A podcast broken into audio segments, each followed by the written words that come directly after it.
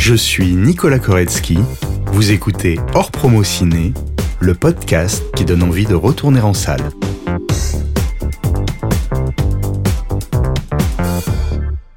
Si je vous dis Yvan Attal, Un monde sans pitié. Il a joué là dans la syndicaliste un rôle mérité super. Alors Yvan Attal, moi j'adore. Euh, tout de suite, bon Charlotte Gainsbourg forcément. Et euh, voilà, j'adore son humour. pour vous c'est plus un acteur ou un réalisateur? Un acteur. Un acteur. Un réalisateur. Je le vois aussi bien acteur que réalisateur. Un film en particulier Ah, ma, ma femme est une actrice. Des choses humaines. Toute l'histoire, euh, la mise en scène, euh, le scénario, euh, j'ai tout tout aimé. Alors moi, ça me fait penser à la voix de Tom Cruise. Et j'adorais ses doublages. Il a réalisé, il se marié et de beaucoup d'enfants avec, euh, avec Charlotte Gainsbourg, je crois. C'est sa femme. Ah, c'est sa femme?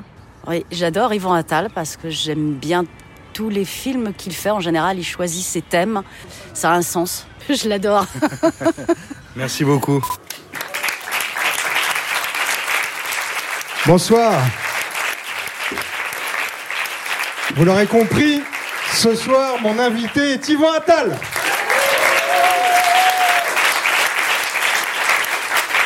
Bonsoir Yvan. Bonsoir tout le monde. Alors tu es donc euh, comédien, scénariste et réalisateur. Tu as joué jusqu'ici, si j'ai bien compté, dans 53 films. Je ne savais pas moi-même. Tu en as réalisé 7, sans compter euh, New York I Love You, dont tu as réalisé deux chapitres. Et le prochain? Et le prochain, on en parlera tout à l'heure. Tu le comptes dans les 7 Non, bah le prochain. Donc j'en ai fait 8. T'en as fait 8. Voilà. D'accord. Il Ah, est déjà ah. tourné, en fait. Il est même monté. Ah, j'étais pas au courant, alors euh, je sais pas tout. Euh, tu, tu as dit que c'était plus difficile d'être acteur que réalisateur. Pourquoi? Euh, non, je suis pas sûr que ce soit comme ça. Ça veut dire c'est pas aussi simple. Enfin, c'est pas plus difficile. Acteur, je trouve que c'est un métier très, très, très, très difficile. Mais je me dis que c'est plus difficile de progresser comme acteur que de progresser comme metteur en scène.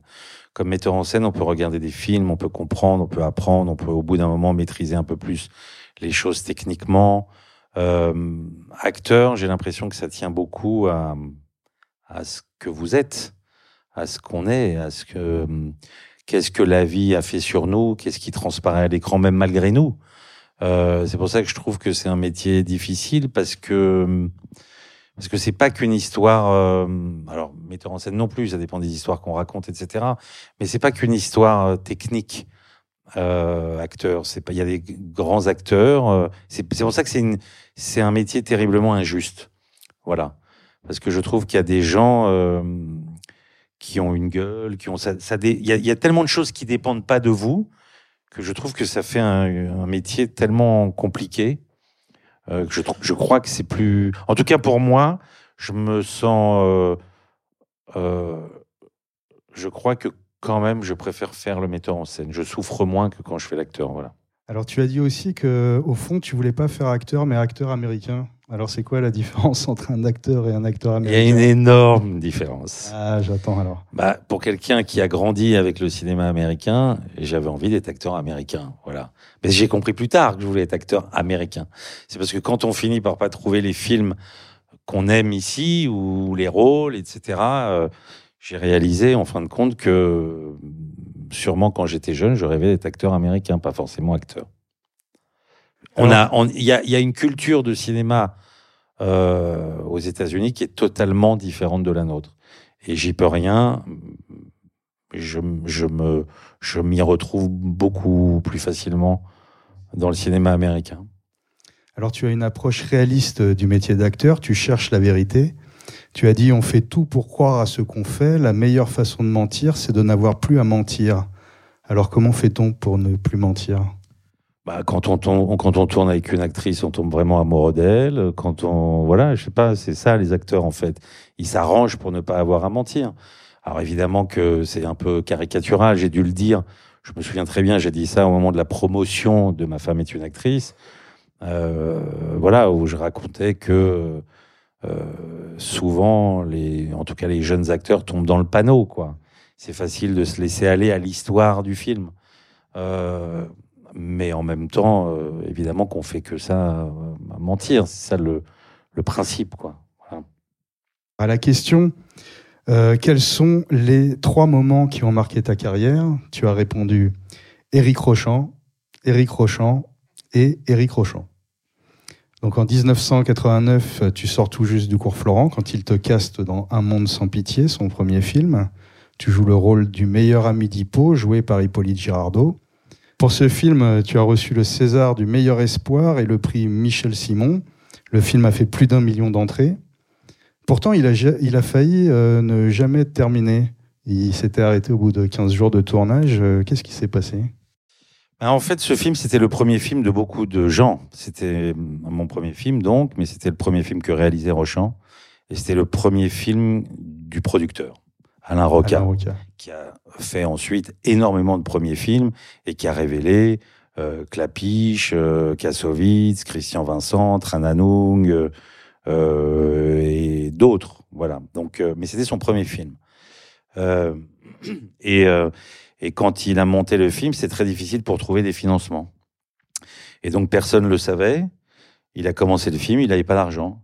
Le film n'était pas financé. Ah. Voilà pourquoi le film a, pas, a failli ne pas se faire. Parce qu'à un moment, euh, donc on, a, on recevait tous des chèques. Et à un moment, au bout de deux, trois semaines de tournage, tout le monde a réalisé que les chèques étaient en bois, quoi. voilà, donc on s'est retrouvé, euh, on s'est retrouvé à voter pour savoir si on voulait continuer ou pas. Et en fait, c'était un pari qu'il a fait. Il s'est dit, euh, j'ai confiance dans le film. Avec les rushs, je vais trouver des financements. Et c'est comme ça que le film s'est fait. Et d'ailleurs, je me souviens à l'époque, euh, évidemment, quand moi je voulais faire acteur, c'était mon premier film. Euh, je suis arrivé tout fier avec mon premier chèque, en le montrant à mon père, en disant, tu vois, tu voulais pas, mais regarde, quelques jours, regarde. Bon, et il m'a- rendu service, il m'a dit, je vais te l'encaisser, etc. J'étais tout jeune. Et effectivement, trois semaines après, le chèque est revenu en bois. et il m'a refait la même chose avec son chèque, en me disant, super le cinéma. C'est devenu le film d'une génération. Tu t'attendais à un tel succès Comment tu l'as vécu? Pas du tout, pas du tout. Alors là, franchement, euh, je sortais du cours, euh, c'était mon premier film.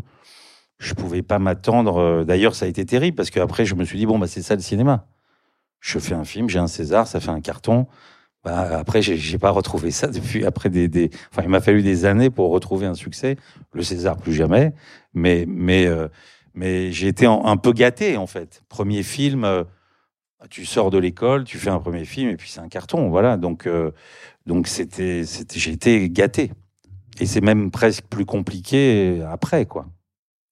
Bah Donc en 91, il te donne ton premier grand rôle avec son deuxième film, Aux yeux du monde, l'histoire d'un jeune homme de 22 ans qui veut prouver au monde qu'il existe en détournant un car scolaire pour rejoindre sa petite amie qui habite à des centaines de kilomètres de chez lui. Alors là, tu livres une prestation remarquable de justesse et de finesse. Et, c'est sur ce tournage que tu rencontres la femme de ta vie, Charlotte Gainsbourg, et vous êtes toujours ensemble. Vous avez fait trois enfants et quelques films. Un souvenir en particulier de votre rencontre sur ce film? Euh, oui, je me souviens très bien. Je me souviens très bien de la première fois qu'on s'est rencontrés. Elle disait pas un mot. Elle était, euh, parce qu'elle l'est moins maintenant, mais elle avait cette réputation d'être très, très, très timide. Et effectivement, on a, on a fait une lecture pour commencer à répéter. Euh, j'entendais à peine ce qu'elle disait. J'entendais pas. Euh, elle était la, la tête dans les épaules, voilà. Donc, elle a bien changé. En 93, euh, donc Rochant offre à nouveau un premier rôle dans Les Patriotes. Un jeune juif français part vivre en Israël et se retrouve à travailler pour le Mossad, un excellent film d'espionnage. Tu savais qu'il est projeté aux nouvelles recrues des services de renseignement français pour son réalisme? Oui, je sais. J'ai rencontré un ancien agent qui m'a dit que c'était euh, un film qui passait à l'école euh, et que c'était un film qu'ils étudiaient. Voilà, Il est vraiment, euh, vraiment formidable, hein, ce film, très très, Ben, très réaliste. Alors, mais, par contre, ces deux films n'ont pas trouvé leur public en salle. hein, euh, comment tu l'expliques Ben, c'est ce que je te disais, le Ouais. premier a marché. J'ai cru que tous allaient marcher du coup et, et après ça a été long avant d'en- avoir un autre qui marche. Comment on l'explique? Je sais pas. On sait jamais comment expliquer l'échec commercial d'un film. Euh, c'est pas forcément parce qu'il est mauvais. Il peut être mauvais, hein, ceci dit. Mais euh, mais en tout cas, c'est pas le cas des Patriotes. C'est- C'est loin d'être le cas des Patriotes, ça c'est sûr. Mais non, mais parce que euh, je sais pas pourquoi les gens vont voir un film. Est-ce qu'on leur donne envie? Il y a une bande-annonce, il y a une affiche, ça sort à un moment. Euh, c'est très difficile euh, de, si on était capable de prévoir les succès ou alors d'éviter les échecs, ce serait quand même euh, à la fois magnifique, mais c'est absolument impossible. Donc pourquoi les films marchent, pourquoi les films marchent pas, je sais pas. Il y a des très mauvais films qui marchent, des très bons films qui marchent pas, et inversement d'ailleurs. Mais c'est ça qui fait aussi le l'excitation le, le, de la sortie d'un film. Tu as dit aussi que tu as vu tout ce qui sortait au cinéma entre l'âge de 8 ans et 12 ans. Tu, tu peux nous expliquer comment c'est possible? Euh, Je suis pas sûr d'avoir dit ça exactement comme ça. J'ai dit que j'allais au cinéma entre 8 ans et 12 ans, toutes les semaines, parce que euh, mon père était horloger. Et le samedi, euh, il travaillait avec ma mère, qui l'aidait, et du coup, il n'y avait pas de, il y avait personne pour me garder. Donc, ma nounou, c'était le cinéma. C'était ta garderie. C'était ma garderie. On me mettait au cinéma, mon père me déposait au cinéma à 14 heures.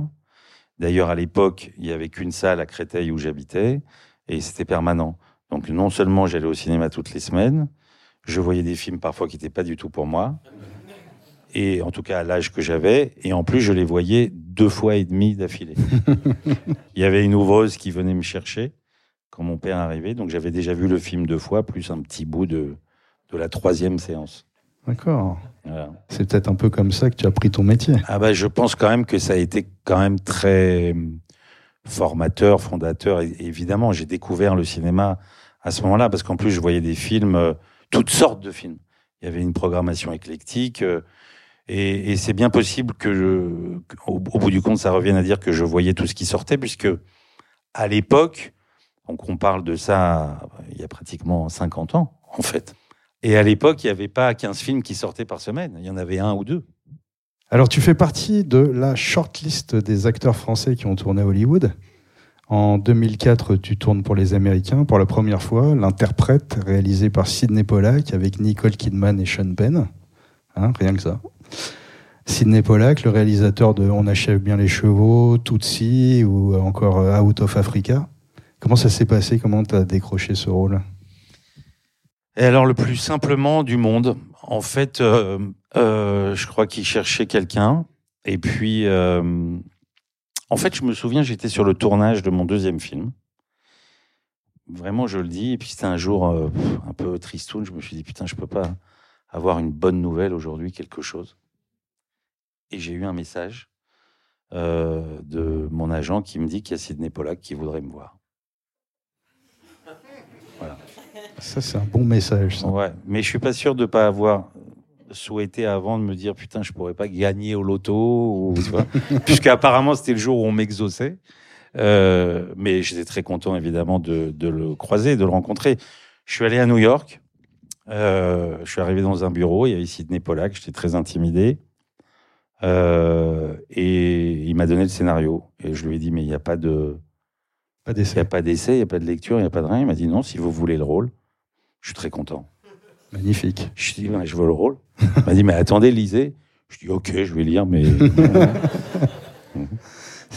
C'est quoi la différence entre tourner en France et aux États-Unis? Je crois qu'il n'y en a pas en réalité. Quand on fait un film, on fait un film, c'est un film. C'est la même chose. Il y a une caméra, il y a une équipe, il y a des difficultés propres aux, aux scènes à jouer. En tout cas, pour nous acteurs français, déjà, on joue en anglais, donc c'est un peu plus compliqué. Mais, euh, mais non, il n'y a pas de différence, si ce n'est que, si ce n'est les films.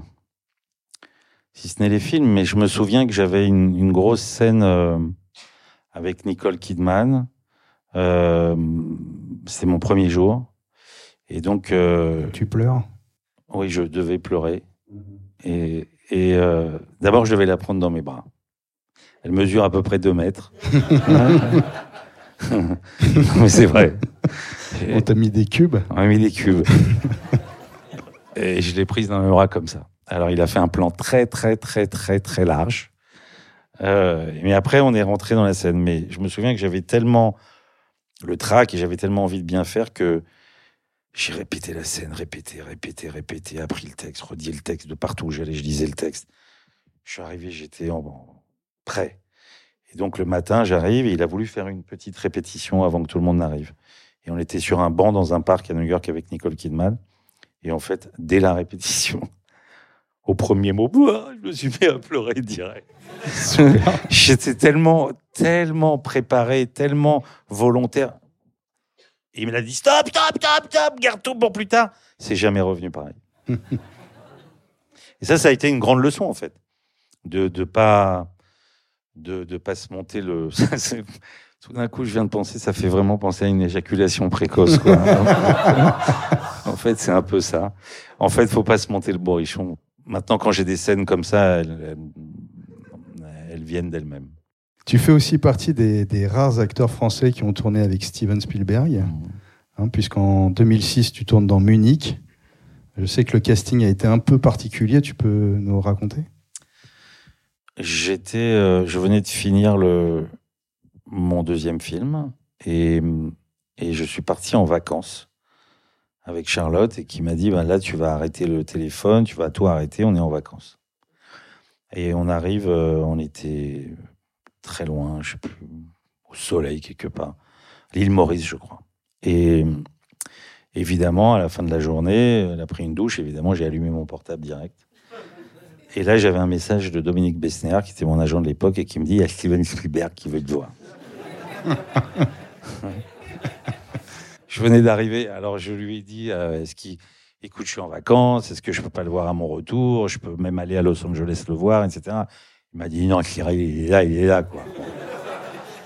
Donc, euh, j'ai avoué à Charlotte que j'avais allumé mon téléphone, mais bon, j'avais une bonne raison. Donc, le lendemain matin, j'ai pris un avion. Et je suis allé le rencontrer. Et je suis allé le voir. euh, Non, avant ça, bien avant ça, en fait. Le casting, casting, tu parles. Euh, ouais, bien avant ça, j'ai un, une directrice de casting qui m'appelle et qui me dit euh, il faut venir euh, pour faire le casting pour un film américain. Alors je dis c'est qui? Elle me dit je peux pas dire. Je dis oh, me fais pas chier, dis-moi ce que c'est. euh. Je peux pas venir pour faire un truc, je sais pas ce que c'est. Elle me dit écoute, j'insiste, viens. Donc j'y vais. Et là, je tombe sur un couple d'Autrichiens qui m'interviewent. Voilà, il n'y a pas de lecture, pas d'essai, rien. C'est des questions. Vous appelez comment? Vous avez fait quoi? Ceci, cela, ok, bon. Et, euh, et au bout d'un moment, je leur dis, mais euh, il s'agit de quoi euh, C'est qui le metteur en scène On peut pas dire. J'ai arrêté vos conneries, on peut pas dire Kubrick est mort. Spielberg était là l'année dernière, il a fait Catch Me If You Can, il a casté Nathalie Baye, il a pas fait tout votre cirque. Est-ce qu'il y a un autre metteur en scène à la hauteur de Kubrick ou de Spielberg? On peut pas dire. Donc évidemment, j'imagine que quand Spielberg a vu l'interview, ça l'a fait marrer et il a demandé à me voir. Voilà. Et donc, quand tu l'as rencontré, il t'a demandé dans quoi il pouvait te voir jouer. Tu lui as passé le DVD de Ma femme est une actrice. Il m'a dit qu'est-ce que je peux voir avec vous? Et je lui ai dit ben mon film. Et alors il m'a dit je peux le voir où? Je lui ai dit ben, je vais chercher un DVD, je reviens. Donc je suis rentré chez moi, j'ai pris un DVD, puis je suis revenu et je lui ai filé. Et trois jours après, il me rappelle euh, Allô, c'est Steven Spielberg. ok. Et il me dit, euh, je, je vous appelle pour, je sais pas encore ce que je vais faire euh, pour mon film, mais j'ai envie de faire un remake de Ma femme est une actrice. Et je voudrais les droits de Ma femme est une actrice. Je lui ai dit, ben, à une condition, c'est que je joue dans votre film. Voilà. Alors évidemment, c'était un peu une blague, il a bien compris l'humour. Et, euh, et je me suis retrouvé dans son film. Voilà. Mhm. Mais il t'a quand même proposé un moment de le réaliser toi-même, le remake. Oui. Et tu as refusé. Oui, comme un imbécile. Bah pourquoi? Bah parce que euh, donc c'était pas si vieux que ça. Je l'avais fait deux ans avant. Hmm.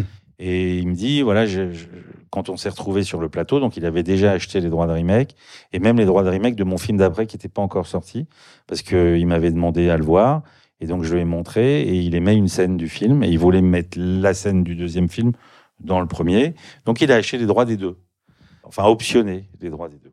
Et, euh, et sur le plateau de Munich, il m'a dit mais en fait, pourquoi tu, pourquoi tu le ferais pas toi, le remake de Ma femme est une actrice? Je lui dis, bah, je vais pas faire le remake de mon propre film. Euh, c'est absurde. Et il m'a dit, bah non, moi j'aimerais bien faire un remake de d'un de mes films, un jour je, je- j'y reviendrai, etc. Et en fin de compte, je l'ai pas fait. Et, et aujourd'hui, je le, je regrette vraiment quand même. De refaire, de faire un film produit par Spielberg, j'ai été con. Mais j'ai fait plein de conneries dans mon métier. Eh oui, Tu as aussi dit que tu as en quelque sorte raté ta carrière américaine d'acteur. Et, Non. euh, Ça, je l'ai dit, ça? Oui, oui. Tu l'as dit. Bon, bah, on l'efface alors. Mais j'ai dit où, quoi, comment, pourquoi? Euh, j'ai regardé tellement de trucs et tellement d'interviews, je ne saurais pas te dire où je l'ai vu. Mais Non, j'ai pas Parce que pu sinon, dire. je l'aurais pas noté. Non, mais alors j'ai pas pu dire que j'ai raté carrière américaine. Enfin, si, comme metteur en scène. En non, non, comme metteur en scène, Comme pas en comme scène. acteur. En refusant pas mal de films qu'on m'a proposés. De réaliser aux États-Unis. Ouais, de réaliser aux États-Unis et je l'ai pas fait. D'accord. J'ai pas fait parce que c'est pas ma langue en fait et que euh, je me voyais mal, euh, même si je l'ai fait pendant un court métrage, New York I Love You. On y reviendra tout à l'heure. Euh, je me sentais pas de travailler dans un pays qui est pas le mien. Je comprends pas. voilà. Je le regrette aussi un peu, mais bon. Alors, tu as aussi doublé euh, Tom Cruise Ouais. sur plusieurs films, notamment sur Eyes Wide Shut.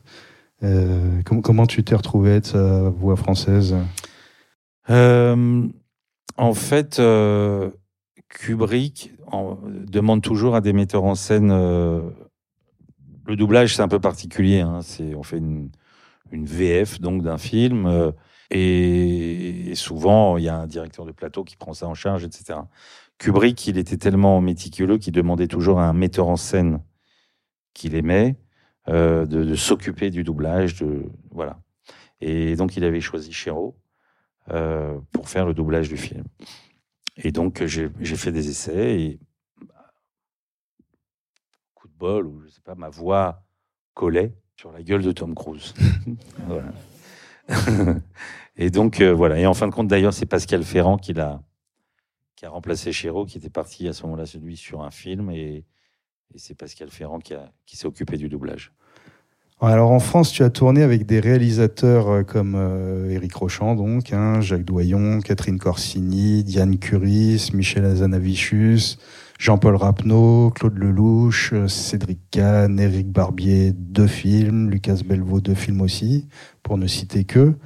Et, mais tu as refusé quelques grands succès populaires comme euh, La vérité si je mens, Taxi, Le cinquième élément.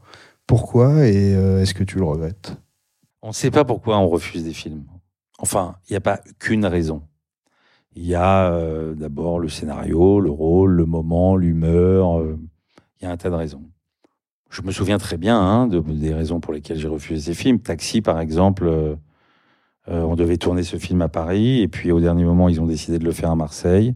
Et Charlotte allait accoucher de notre premier enfant.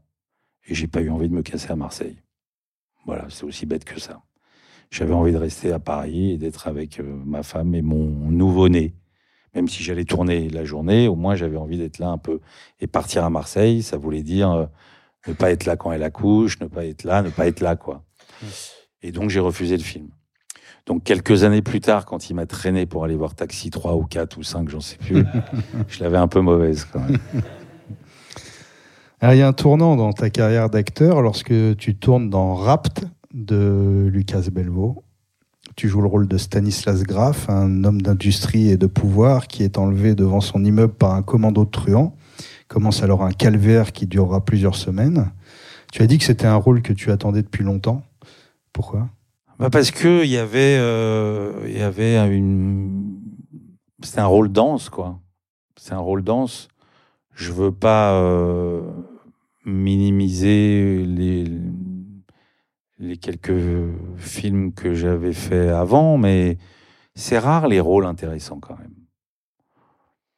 On fait des films, oui, on fait des films. Des fois, on fait des films parce qu'on aime un metteur en scène. Euh, parce qu'on a besoin d'argent, parce que euh, voilà, mais mais un rôle euh, un rôle aussi dense que celui-là, je l'attendais, ouais. Et c'était l'histoire du baron en pain d'ailleurs, une histoire vraie. Et je trouvais le scénario, le metteur en scène, ouais, j'attendais un rôle comme celui-là. Alors, tu as beaucoup maigri pour ce rôle, mais ça, c'est la partie un peu visible de l'iceberg. Comment tu t'es préparé? Comment comment tu as vécu ce tournage? J'ai maigri, C'est tout. mais c'est déjà beaucoup, en fait. mais mais c'est la vérité, ça veut dire que je devais perdre 25 kilos, donc c'est pas rien. Mais c'est une préparation en soi. Ça veut dire que perdre 25 kilos en un mois et demi, ça te met quand même dans quelque chose. Ça veut dire déjà, tu manges plus à table avec ta famille, tu manges plus à table avec tes copains, tu plus de vie sociale, parce que tu dois manger des petites choses, tu veux pas être tenté, etc. Donc, euh, en fait, ce régime, aussi bête que ce soit, enfin, C'est bête un régime. Mais un régime fait que tu t'isoles, tu vois plus personne, c'est mauvaise humeur, t'as faim, etc., etc. Donc ça m'a mis de fait dans, dans un état, dans le rôle. D'ailleurs, même pendant le film, je pouvais pas manger avec l'équipe, euh, donc je mangeais dans un coin, toujours euh, 50 grammes de riz. euh, et c'était le rôle. C'était un type qui est enlevé, euh, qui vit dans une cellule tout seul, euh, et ensuite qui est très très isolé par sa famille, parce que pendant sa détention, pendant que la police le cherche, on découvre Sa vie explose. que sa vie d'avant est pas si belle que ce qu'on croit. Ça veut dire qu'il trompait sa femme, c'était un joueur, il dépensait beaucoup d'argent, etc., etc. Et donc il est rejeté par sa famille. Donc quand il est libéré et qu'il il attend un minimum de chaleur des siens, le, le film c'est vraiment le retour. Je trouve que c'est là que le film prend toute sa force et sa dimension. Alors on va maintenant parler euh, de tes films, ceux que Ah, réalisés. Euh, Qu'est-ce qui t'a donné envie de te mettre à la réalisation? En fait, euh, quand j'ai découvert le cinéma, je savais pas si j'avais envie d'être acteur ou si j'avais envie d'être metteur en scène. Je savais pas. Alors évidemment, spontanément, euh, j'ai eu envie d'être acteur parce que voilà, je regardais les acteurs que j'aimais, etc. Les premiers films, quand on les reçoit, on voit des acteurs. Quand on est jeune, on voit des gens, des personnages euh, qui vivent des histoires extraordinaires, etc. Mais un jour, je me suis rendu compte que euh, il y avait quelqu'un derrière tout ça. Il y avait quelqu'un qui écrivait un scénario, qui racontait cette histoire, que c'était pas les acteurs en fait, que qu'il y avait un type qui avançait sa caméra à un moment, qui faisait rentrer la musique à un autre moment, etc. Et que si les- l'histoire fonctionnait, c'était pas forcément qu'à cause des acteurs ou que grâce aux acteurs. Et là, j'ai commencé à me passionner euh, pour la mise en scène. Et, euh, et donc, je me suis dit que euh, j'allais. donc, j'étais au lycée et je me suis dit qu'après le bac, je ferais une école de cinéma. Et j'ai pas eu mon bac. Il n'y a aucune, aucune école de cinéma où on peut rentrer sans le bac. Voilà. Et j'ai pas eu du tout envie de redoubler, donc je me suis inscrit euh, dans un cours de théâtre. À l'époque, il y avait au lycée, plus maintenant, mais des sections. Euh, il y avait C, c'était les meilleurs élèves parce que c'était très scientifique, etc. D, math- matheux, D, c'était encore scientifique. Et puis B, c'était l'économie. Et moi, j'ai fait seconde C, première D, terminale B, acteur. Voilà. Alors, ce qui transpire dans ton travail de cinéaste, c'est- ton amour du cinéma et ta profonde compréhension du langage cinématographique. Pour rebondir un peu ce que tu disais juste avant, tu as dit la mise en scène, c'est traduire, raconter une émotion, raconter une idée en passant par beaucoup de choses. Ça ne passe pas que par l'acteur. Est-ce que tu peux, comme ça, nous donner un exemple de comment tu traduis une émotion par la réalisation? En fait, l'acteur, c'est un outil dans un film. Ce n'est que ça. Euh, quand on raconte une histoire, il y a des acteurs, mais il y a des travelling, il y a la musique, il y a la photo, il y a les décors, il y a les focales, les objectifs, et tout ça participe à raconter quelque chose. Alors évidemment, l'acteur, c'est un outil un peu plus délicat, euh, mais euh, il y, a- une grammaire au cinéma. Et d'ailleurs, si je reviens à ce que je disais au début, souvent, il y a une grammaire qui m'intéresse dans les films américains et beaucoup moins dans les films français. Je vois moins de mise en scène. J'aime cette grammaire-là. J'aime euh, j'aime la façon euh, que les Américains ont de raconter une histoire. Et donc mes influences, elles sont là. J'ai appris le cinéma en regardant ces films-là. Mais euh, donc quand je fais un film, je je me dis pas je vais filmer un acteur. Évidemment, je vais filmer un acteur, mais il faut le filmer d'une certaine façon, en plan large, en plan serré. On le regarde d'où? Est-ce qu'on le regarde de près? Est-ce qu'on le regarde de loin? Quelle focale on met Est-ce qu'on avance Est-ce qu'on recule Est-ce qu'on est au-dessus de lui En dessous Ça donne au spectateur une sensation. Il faut pas évidemment que le spectateur s'en rende compte, mais nous, on peut le vérifier en fonction d'où on place la caméra. Ça raconte pas tout à fait la même chose. Ça dit pas tout à fait la même chose. Souvent d'ailleurs, quand je disais que j'étais émerveillé par les acteurs, mais un jour, je me suis rendu compte que Robert De Niro, aussi fort qu'il était, je ne comprenais pas comment il faisait pour me raconter tout ce qu'il me raconte sans dire un mot. Et puis je me suis rendu compte que il y avait une caméra qui avançait tout doucement sur lui, que boum, il y avait la musique qui rentrait à tel moment, et que Robert De Niro, en fait, il faisait rien du tout, quoi. Euh, et que c'était Scorsese euh, qui faisait tout le boulot. Bon, évidemment, je ne veux pas réduire le travail d'un des plus grands acteurs du monde, mais je caricature un peu pour raconter ce que c'est de la mise en scène. Comment on raconte quelque chose. On le raconte pas que par le dialogue. Voilà. Et que moi, j'ai l'impression qu'en France, on a une tradition de ça, une tradition du dialogue. On a des auteurs que les Américains n'ont pas. On a Molière, Marivaux, Musset, euh, tous ces auteurs avec des archétypes de personnages, euh, le jeune premier, le machin, etc. Les Américains, ils n'ont pas ça. Tout le monde peut tout jouer. Je caricature un, peu, mais il n'y a pas cette tradition-là du théâtre, des vers, des mots, euh, etc. Donc, c'est pour ça que je pense que ils ont développé. Et en plus, souvent les metteurs en, les metteurs en scène américains n'écrivent pas leur scénario. Euh, Pollack, Spielberg, machin, ils écrivent, ils n'écrivent pas leur scénario. Donc forcément, euh, euh, quand on écrit soi-même un scénario, moi-même, je suis metteur en scène français. Ça veut dire que quand un acteur ne dit pas exactement un mot, ça me crispe ou quand voilà, avec un, metteur en scène américain, il y a plus de il faut amener quelque chose. Et j'ai l'impression que les acteurs français sont au service d'un metteur en scène et qu'on a perdu l'habitude de travailler parce qu'il y a un metteur en scène qui va nous dire quoi faire pour lui faire plaisir. Et que si vous avez une autre idée d'une scène, il peut toujours brandir la carte de dire c'est moi qui ai écrit le scénario, c'est moi qui connais la vérité. Avec un metteur en scène américain, non. Un metteur en scène américain, il est curieux de votre lecture du scénario. Il se dit peut-être que cet acteur va m'amener une idée ou va me montrer quelque chose que j'ai pas vu. Et ça paraît fou, mais vraiment, c'est euh, flagrant.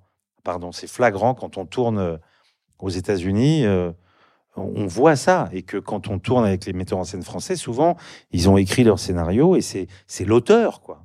Cette chose, moi je déteste cette appellation contrôlée par qui, j'en sais rien d'ailleurs, cinéma d'auteur. Euh, voilà, ils ont écrit le scénario et donc du coup, euh, c'est comme si c'était des dieux omniscients sur un sur un plateau. On peut rien dire quoi. C'est eux qui savent. Donc on est un peu des marionnettes, euh, que ce soit moi ou mon cousin Germain, euh, c'est pareil alors. Voilà. Et donc je pense que ça ça a empêché beaucoup. Je pense que ça vient beaucoup de la nouvelle vague. avec tous ces auteurs qui sont arrivés, Truffaut, Godard, tout ça, bon, et qui ont fait que parce que le cinéma d'avant la nouvelle vague, il peut ressembler au cinéma américain. Quand on regarde euh, Melville ou Verneuil ou un peu dans tous les styles, mais le cinéma d'avant la nouvelle vague ressemble au cinéma américain. Et cette nouvelle vague, elle a tout explosé. Ça a été un mouvement tellement fort en France que tous les jeunes metteurs en scène ont été tellement inspirés par les méthodes de la nouvelle vague qu'ils ont commencé à faire un cinéma très différent en tout cas de celui qui m'a donné envie, moi, de faire du cinéma. En 2001, tu réalises ton premier film, Ma femme est une actrice. Tu joues le rôle d'Ivan, un journaliste sportif marié à Charlotte, une comédienne célèbre, jouée par Charlotte Gainsbourg. Il y a aussi l'immense Terence Stamp et Noémie Lvovsky qui joue ici pour la première fois, un premier film très drôle, très réussi, qui a très bien marché, dont tu signes également le scénario et qui a l'air de tout sauf d'un premier film. On pense à Woody Allen avec cette voix off là au début qui fait penser à Manhattan. Au départ, c'était un court métrage qui s'intitule I Got a Woman. Comment comment c'est devenu un long métrage? C'est devenu un long métrage parce que euh, en fait, quand j'ai fait ce court métrage, euh, euh, à l'époque, on mettait des courts métrages devant les longs métrages. Je ne sais pas quel âge vous avez parce que je ne vous vois pas. Mais à mon époque, souvent quand j'allais au cinéma, je voyais un court métrage devant, un film. Euh, euh, et ça n'existe plus. Maintenant, il y a trois quarts d'heure de pub. Euh, et donc, et donc Alain Chabat, qui avait fait Didier, m'avait demandé mon court métrage pour le mettre devant son film. Et, euh, et, en fait, je suis allé à une projection, une avant-première de Didier. Et euh, c'était à, l'époque, il y avait des avant-premières sur, sur Canal+, enfin, euh, dans la salle de cinéma de Canal+, que c'était le principal financier du cinéma français. Et donc, ils organisaient à Canal, devant un tas de gens, des projections des films. Voilà. Et, et ce soir-là, je vais voir le film d'Alain Chabat. Je suis très détendu, sauf que quand la lumière s'éteint, oh, ça commence par mon court métrage. Et ce soir-là, dans la salle, il y avait Claude Berry, un producteur célèbre de l'époque, qui, à la fin de la projection, est venu me voir et m'a dit euh, Vous n'avez peut-être pas besoin d'un producteur, mais au cas où, je suis là. Euh, il m'a convaincu, alors que j'écrivais autre chose comme premier film. J'écrivais un film noir qui n'avait rien à voir avec Ma femme est une actrice. Un soir, je le croise dans la rue et il me tanne. Il sortait de coup de foudre à Notting Hill. Il me dit, mais c'est ça qu'il faut faire, c'est ça que les gens ont envie de voir. Arrête avec tes conneries là de films noirs, machin, etc. Euh, ton court métrage, faisant un long métrage. Et en fait, j'y avais pas pensé. Et la vérité, c'est que je suis rentré chez moi le soir, je me suis mis devant l'ordinateur. Ça faisait des mois que j'écrivais l'autre, et, en une soirée, en une nuit, j'ai écrit 40 pages, les 40 premières pages du scénario qui n'ont pas bougé. Et donc, je lui ai envoyé le lendemain les 40 premières pages, et il m'a dit, bah, tu vois, franchement, euh, vas-y, continue. Et il en manque 40. Voilà. Et j'ai écrit ce scénario très, très vite. Euh, C'était mon premier film. Voilà. Et il y a une scène dans le film qui résume assez bien le propos. Hein, tu prends un café au comptoir pour, euh, pour situer avec ta sœur, euh, donc Noémie Lvovsky. Quand une connaissance jouée par Lionel Abelansky euh, pose les questions qui fâchent, on va, Mhm. on va l'écouter. Mais franchement, ça te fait pas chier de, de voir ta nana embrasser un mec dans un film? Même coucher avec lui Surtout qu'en plus, il reprend la scène plusieurs fois. Attends, t'as envie de me prendre la tête ou quoi? Non, non, non, je te jure, ça m'intrigue. Ça l'intrigue. C'est pour de faux. Quoi? Quoi? Qu'est-ce qui est pour de faux? C'est pour de faux, c'est pas vrai, c'est du cinéma. Non, mais attends, me prends pas pour un con. J'en ai vu des films. Quand ils s'embrassent, ils s'embrassent. Ils se roulent des pelles, ils se font la langue dans la bouche quand même. Me dis pas que c'est pas vrai. Je reviens pas de ce mec, je, je te connais pas depuis 10 minutes et tu me parles comme ça. Non, mais attends, attends, je vais pas te faire chier, mais je te jure, c'est un truc que je trouve incroyable quand même. Écoute, Ouais. Quand un mec flingue un autre mec au cinéma. Non, mais c'est non pas- attends, attends, ça t'intrigue. Je t'explique, ok Ok. Mec, il a un revolver. Toi, tu crois que c'est un vrai revolver, mais c'est un faux revolver, il y a pas de balle dedans. Le mec, il fait semblant de tirer, l'autre en face, il fait semblant de mourir, on lui met du faux sang, mais en vérité, le mec, il est pas mort. C'est du cinéma. Alors tu t'amuses à brouiller les pistes entre la fiction et la réalité. On se demande ce qui est vrai, ce qui est faux. hein. C'est d'ailleurs un des thèmes du film. C'est c'est une façon de rendre ton propos plus réaliste? Absolument, absolument. C'est pour ça que je m'appelle Yvan, qu'elle s'appelle Charlotte, même si c'est pas nous, même si c'est pas notre vie, encore que un peu quand même. Euh, mais euh, mais voilà, je me suis amusé avec ça pour rendre plus crédible cette actrice, autant qu'elle s'appelle Charlotte. Voilà, elle n'est pas s'appeler Patricia, Françoise, Marie-Christine, tout le monde l'identifie comme Charlotte, autant qu'elle s'appelle Charlotte. Voilà. Charlotte a dit tourner avec Yvan, ça a été les expériences les plus intenses que j'ai eues. Yvan, il a un génie de liberté qu'il a obtenu en réalisant ce film. Alors pourquoi le fait de réaliser et jouer en même temps t'a apporté plus de liberté en tant qu'acteur? Bah parce que j'étais, j'étais pas, euh, il y avait pas quelqu'un qui me regardait. Ça veut dire j'étais pas jugé par un autre metteur en scène. Je pouvais dire ce que je voulais quand je voulais, euh, improviser. euh, je me suis senti totalement libre. Effectivement, quand on arrive sur le film de quelqu'un, il a écrit un texte, on dit son texte, euh, on fait ce qu'il nous demande, on va de là à là. Des fois, on n'est pas d'accord, on discute, etc. Mais c'est son film. Là, c'était le mien. Je pouvais faire tout ce que je voulais. Et donc, euh, ça a été une. euh, D'ailleurs, je me suis dit que quand on, on fait l'acteur, il faudrait le faire à chaque fois comme ça, même pour quelqu'un d'autre. Il faut s'en foutre, il faut être capable de, de, de faire tout ce qui vous passe par la tête euh, au moment où les choses arrivent. Il n'y a aucune raison de se freiner, de se frustrer, de pas tenter, de pas essayer. Donc, euh, me retrouver devant ma propre caméra, euh, ça m'a libéré de beaucoup de choses. Et ça m'a beaucoup amusé surtout. Alors Charlotte a dit aussi que quand tu la diriges, t'es très chiant, très exigeant, très dur, particulièrement avec elle, qu'elle a même du mal à sentir que tu es satisfait de son travail. Alors euh, quelque chose à dire pour ta défense? Euh, elle le vit comme ça. Je sais pas. Moi, j'ai l'impression que je suis euh, le même avec tous les acteurs. Dans mon avant-dernier film, pour le coup, parce j'en ai tourné un autre depuis, mais qui n'est pas encore sorti, mais dans Les choses humaines, j'ai tourné avec mon fils. euh, euh, J'étais aussi dur avec lui qu'avec Charlotte et qu'avec tous les autres acteurs. Euh, alors peut-être que peut-être que euh, à un moment sur le plateau, c'est moi le chef. elle le vit mal. Peut-être c'est un peu ça. D'accord. En 2003, tu, tu, as fait Ils se marièrent et eurent beaucoup d'enfants. Mhm. Euh, deux ans après Ma femme est une actrice, avec toujours euh, donc avec toi, Charlotte, Alain Chabat, Emmanuel Seigné et, Alain Cohen. Euh, ça raconte l'histoire de Vincent la quarantaine qui a tout pour être heureux, comblé par son travail, il vit avec Gabriel, sa femme qu'il adore, et Antoine, leur fils. Mais la crise de la quarantaine n'est pas loin et Vincent se pose des questions sur sa vie de couple. Il y a des scènes de comédie vraiment euh, hilarantes.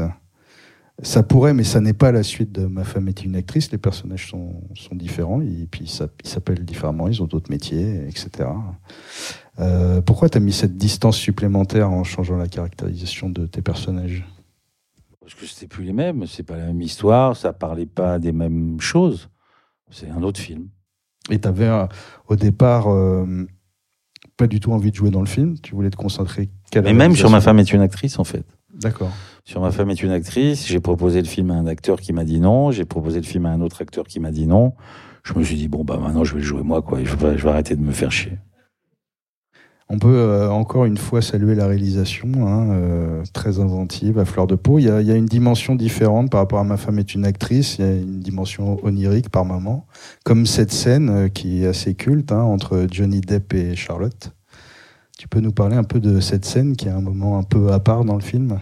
Je cherchais euh, comment raconter l'histoire d'une femme donc qui est pas forcément heureuse chez elle et qui va euh, par une apparition tout d'un coup euh, entrevoir peut-être autre chose. Alors je cherchais, je cherchais, je cherchais et je me suis dit à l'époque j'écoutais beaucoup beaucoup beaucoup de musique et à l'époque aussi il y avait un magasin qui s'appelait Virgin Megastore et, euh, et on pouvait écouter de la musique. Euh, maintenant, c'est génial, on a tout sur le téléphone, on peut taper les nouveautés, les machins, les trucs, on vous propose des choses. Mais avant, non.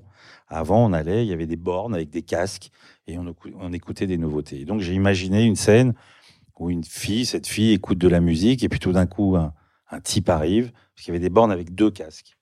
Et qu'un type arrive et qu'il écoute la même musique et qu'il y avait tout d'un coup, cette scène pouvait se passer comme ça, où elle flash sur ce gars à côté d'elle et une espèce de moment entre eux, écoutant la même musique. Euh, donc, euh, l'idée est venue comme ça. Voilà. C'est une très très belle scène, très réussie. Bah, merci. Je suis sûr que Johnny Depp l'a mis dans sa bande démo. Parce que... En 2008, tu réalises deux segments du- d'un film américain à sketch, New York I Love You. Euh, tu diriges Chris Cooper, Robin Ripen et Ethan Hawke, entre autres.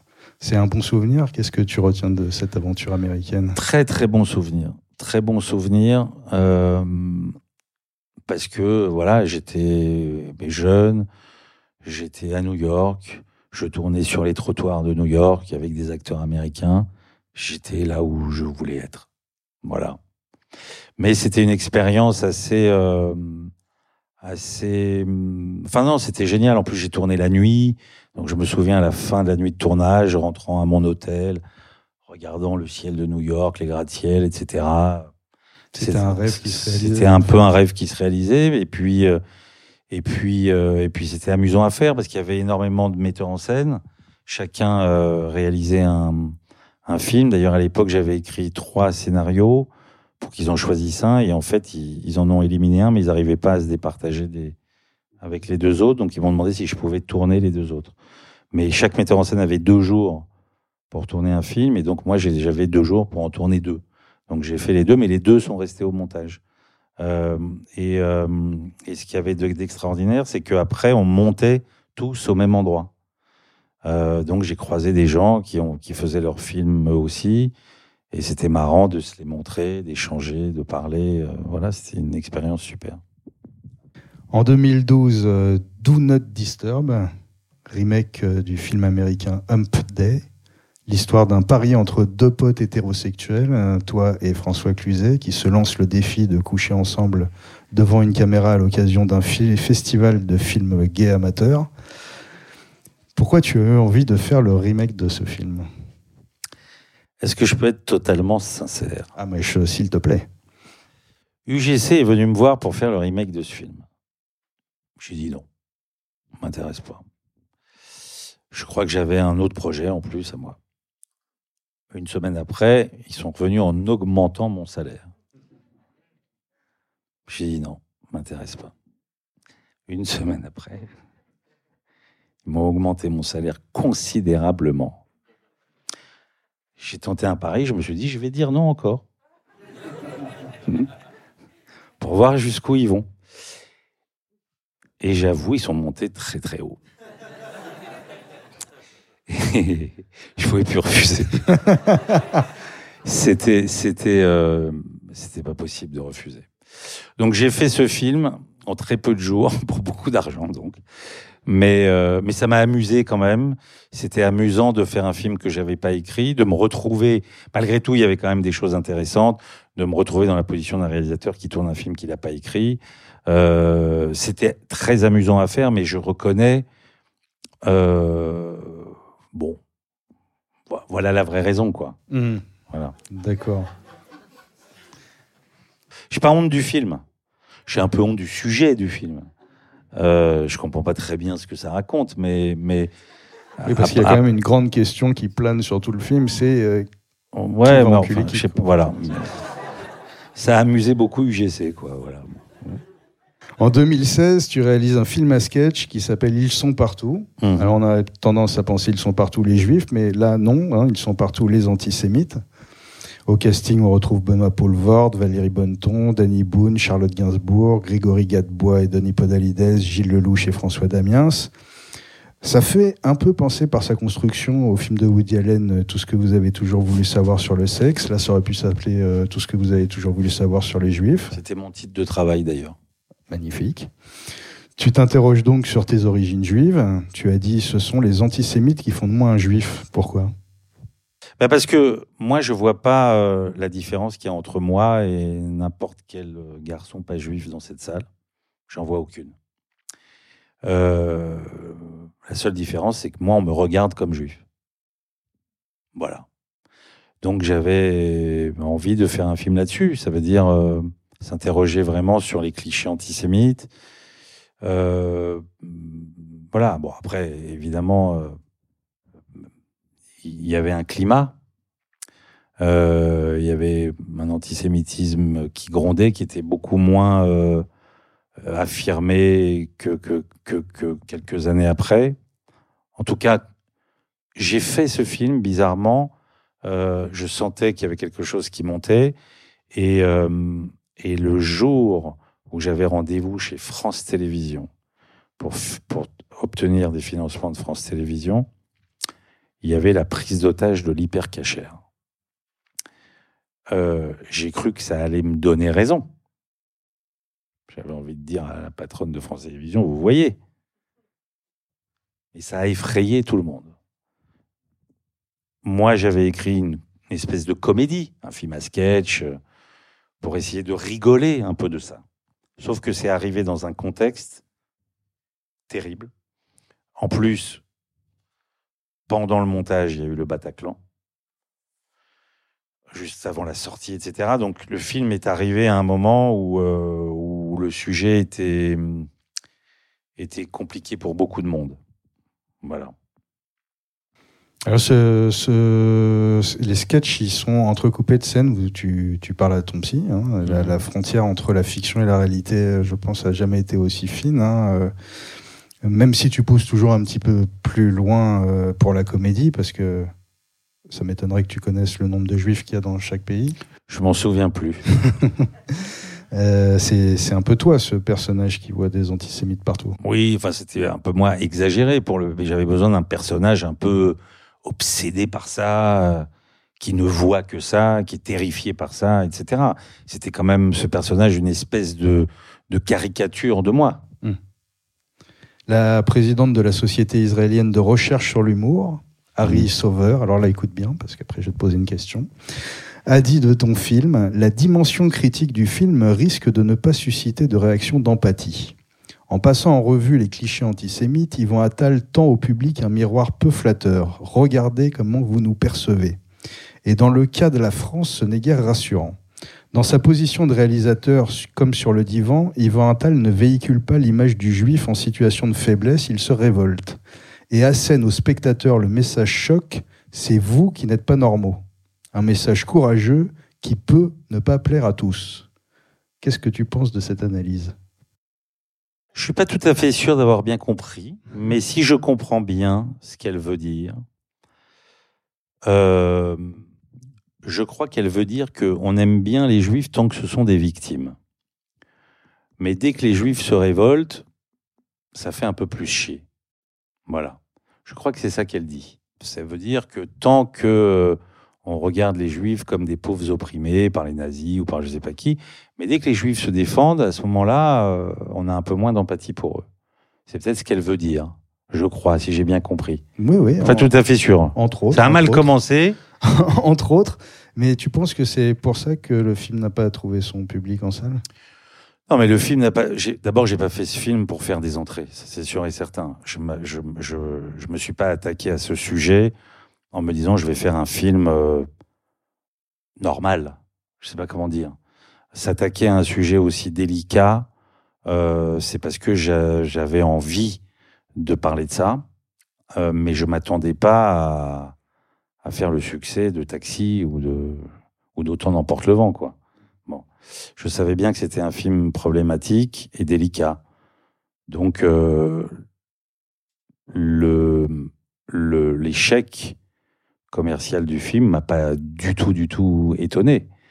Euh, mais en revanche, euh, à l'époque, c'était le début de Netflix et le, la veille de la sortie, Netflix a acheté le film pour le monde entier.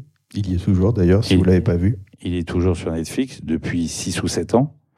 Et euh, ça a sauvé le producteur euh, de l'échec du film. Alors en 2017, tu enchaînes avec euh, Le Brio, Mhm. ton plus grand succès euh, en tant que réalisateur jusqu'à présent, plus d'un million d'entrées, avec Daniel Vauteuil et Camélia Jordana, qui a reçu le César du meilleur espoir pour ce rôle. Ça parle d'un professeur de droit connu pour ses provocations racistes, qui doit former une jeune banlieusarde d'origine maghrébine qu'il a publiquement humiliée à un concours d'éloquence pour sauver son image et éviter d'être envoyé. En s'appuyant sur Schopenhauer, il va lui apprendre les différents stratagèmes qui permettent de toujours avoir raison. Une comédie anti-préjugés et pro-intégration, une comédie politico-sociale engagée, mais en même temps drôle et légère.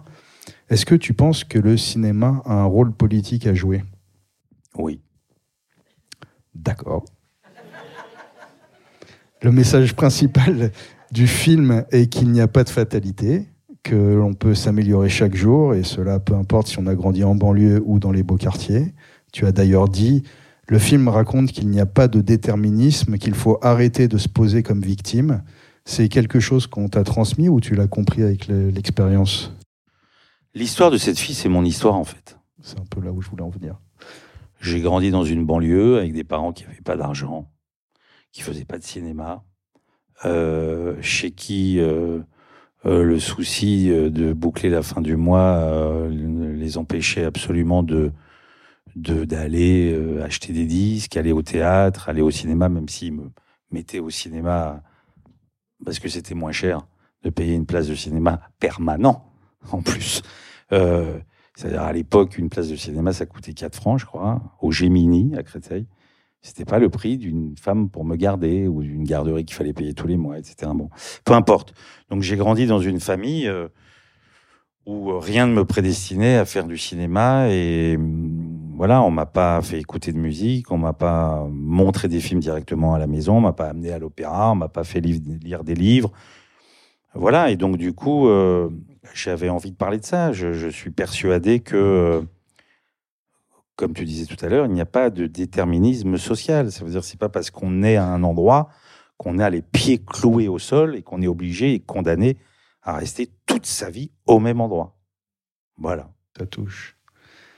En 2019, euh, Mon chien stupide, Mon chien stupide, l'adaptation d'un roman de John Fante, entre la comédie italienne et Woody Allen, encore une fois. Euh, on va écouter un, un tout petit morceau. Je m'appelle Henri Mohen. Il y a 25 ans, j'ai écrit un best-seller. Mon roman avait pulvérisé tous les records de vente et remporté presque tous les prix littéraires. Depuis ce jour, je n'ai écrit que des merdes. Alors qu'est-ce qui lui est arrivé à ce pauvre homme? Comme moi, il a fait un bon film, puis après il a essayé d'en refaire un, puis il n'arrive pas. il y a aussi, ces, il met euh, tous ses problèmes sur le dos de, de ses enfants, de sa famille, qui lui bouffe son temps, qui et il va arriver un chien dans sa vie, un gros chien qui va un petit peu mettre le feu aux poudres et, exploser tout ça. Le, projet d'adaptation remonte à une vingtaine d'années avant le film. Il y avait Claude Berry, dont tu parlais tout à l'heure, qui, qui t'avait proposé euh, de le réaliser parce que au départ il devait se faire en anglais avec Peter Falk, que lui parlait pas assez bien anglais et à l'époque tu avais refusé de le faire. Pourquoi? Euh, parce que je crois que j'avais rien compris au bouquin. J'avais 30 ans et j'avais pas encore euh, des enfants. Euh, voilà. Alors c'est vrai que c'était tentant. C'était, il avait au casting Peter Falk et Gina Roland. Et voilà, il fallait partir à Los Angeles pour aller faire ce film en anglais. Encore une fois, c'est pas ma langue, c'est pas mon pays. Et là, non seulement je comprenais pas vraiment bien l'anglais ni le pays, euh, mais en plus, je, je j'étais pas à cet endroit. Ça veut dire le cynisme de ce type, euh, son aigreur, euh, le fait qu'il en veuille à tout le monde autour de lui, etc. Je, je crois que je comprenais pas vraiment encore l'humour et j'étais pas touché par, par ce personnage. Et le hasard a fait que 20 ans ou 30 ans après, on, on me l'a reproposé euh, pour le faire ici. Et là, en relisant le livre, euh, je me souviens d'un été où, j'étais avec ma femme et mes enfants et, je lisais le livre et, je reconnaissais tout le monde. quoi. Ma femme vieille, mes enfants qui me cassent les couilles. Euh, c'est de l'humour. Il y a ma petite fille dans la salle. Mais là, tout d'un coup, j'ai pu m'identifier à ce personnage. Ça m'a fait beaucoup rire. Et il est même possible, puisqu'on m'a demandé, là je pense que si des choses se concrétisent, je n'hésiterai pas, mais on m'a demandé de faire un remake américain du film. Du film, magnifique. Tu, tu, tu le disais, même si c'est une adaptation, tu flirtes euh, encore une fois avec l'autofiction, parce qu'on peut facilement vous identifier à vos personnages. Tu, tu, as mis dans le film de même d'ailleurs de véritables images d'archives hein, de Charlotte à 20 ans. On, la voit même s'occuper d'un bébé. Euh, c'est assez troublant. Hein. Et, et, tu as dit je, je, ne fais pas ce film pour parler de moi. C'est une adaptation. J'ai pas l'impression de montrer ma vie. Et pourtant Charlotte a dit c'est un film sincère qui dit des choses de nous deux. Yvan n'a pas mis beaucoup de filtres. Il a été assez loin. Il a été assez courageux. Alors qui dit la vérité? On dit tous les deux la vérité. Ça veut dire que quand on fait un film, le film parle forcément de vous, quoi qu'il arrive. On fait jamais un film, à part Do Not Disturb.